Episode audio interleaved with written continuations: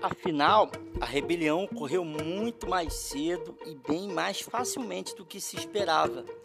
Jones fora no passado um patrão duro, mas competente. Agora estava em decadência, desestimulado com a perda de dinheiro numa ação judicial. Era para beber muito além do que devia. Às vezes passava dias inteiros recostado em sua cadeira de braços na cozinha, lendo jornais, bebendo e dando a Moisés cascas de pão molhadas na cerveja.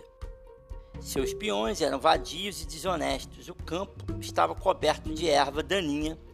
Os galpões careciam de telhas novas. As cercas estavam caindo e os animais tinham fome.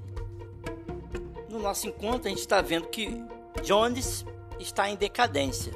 A situação de Jones é complicada. O seu corvo Moisés, que era um animal favorito lá, que vivia nas instalações do Jones, automaticamente cairia em decadência junto com Jones. É, o Jones sofreu, perdeu um dinheiro grande numa ação judicial. Então, em tese, se ele perdeu, ele fez alguma coisa errada. Jones conduzia mal a sua vida. A condução da sua vida era uma condução ruim. E aqui fica uma lição para a gente.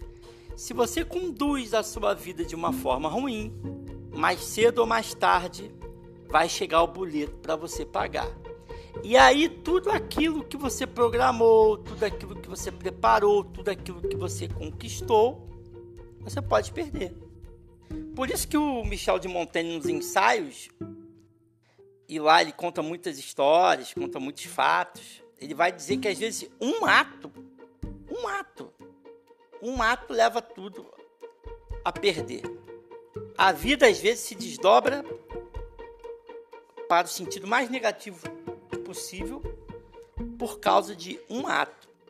Eu estava assistindo nessa manhã um trecho do filme Laranja Mecânica, eu já vi o livro, então foi bom porque é, eu relembrei o livro. Claro que o livro é muito mais completo, mas o, o filme dá uma, dá uma ideia.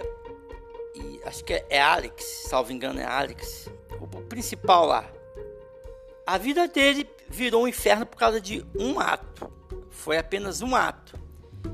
Ele cismou que era o líder da galera e bateu lá no menino.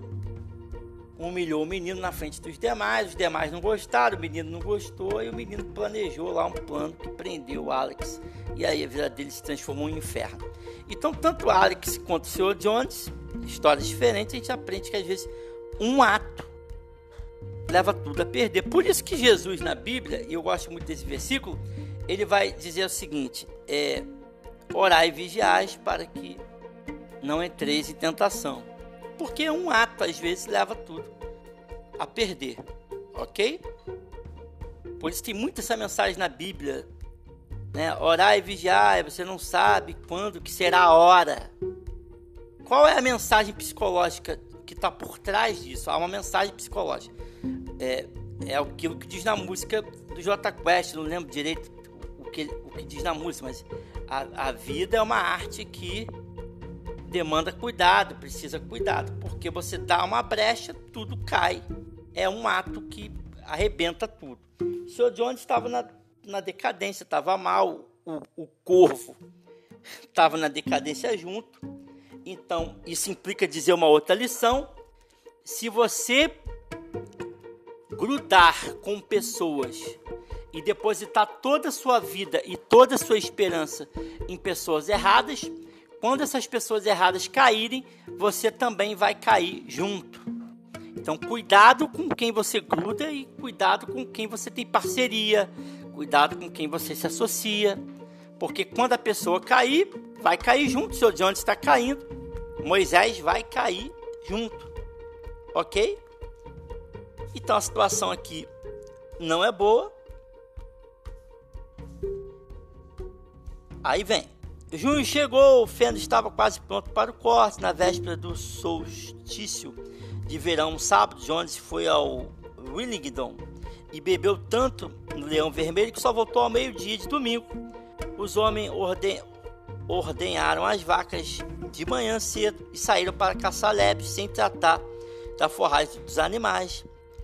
Ao voltar, Jones caiu dormindo no sofá da sala com Neil off the road sob o rosto. Portanto, ao cair da tarde, os animais ainda não haviam comido e aquilo já era demais. A gente vai parar por aqui. Os animais não aguentam mais esse tipo de tratamento que o Sr. Jones está dando. Tem uma hora que as coisas têm um limite. Os animais eram escorraçados, trabalhavam demais. Já chegou no nível já que não dava mais para continuar do jeito que estava. Ok? Os animais ainda não haviam comido. Tinha passado muito da hora de comer. Eles não haviam comido, isso é um absurdo. Então, quando o Freud ele vai analisar a mudança, o Freud diz assim: quando que a mudança ocorre? É difícil mudar, né? À luz da psicanálise, claro. O que, que o Freud vai dizer acerca da mudança? A mudança, o Freud vai dizer o seguinte: a mudança só ocorre quando uma determinada situação for insustentável. Aí a gente muda. Chegou a hora aqui dos bichos mudarem. A situação estava insustentável. Estava doendo demais. Estava insustentável. A dor era grande. A gente não aguenta mais. E aí os animais começam aí a se reunir para a revolução dos bichos. E a gente se encontra aí na próxima vez. E lá a gente vai tratar um pouquinho de como vai se dar aí as próximas cenas do, dos próximos capítulos, tá bom? Valeu!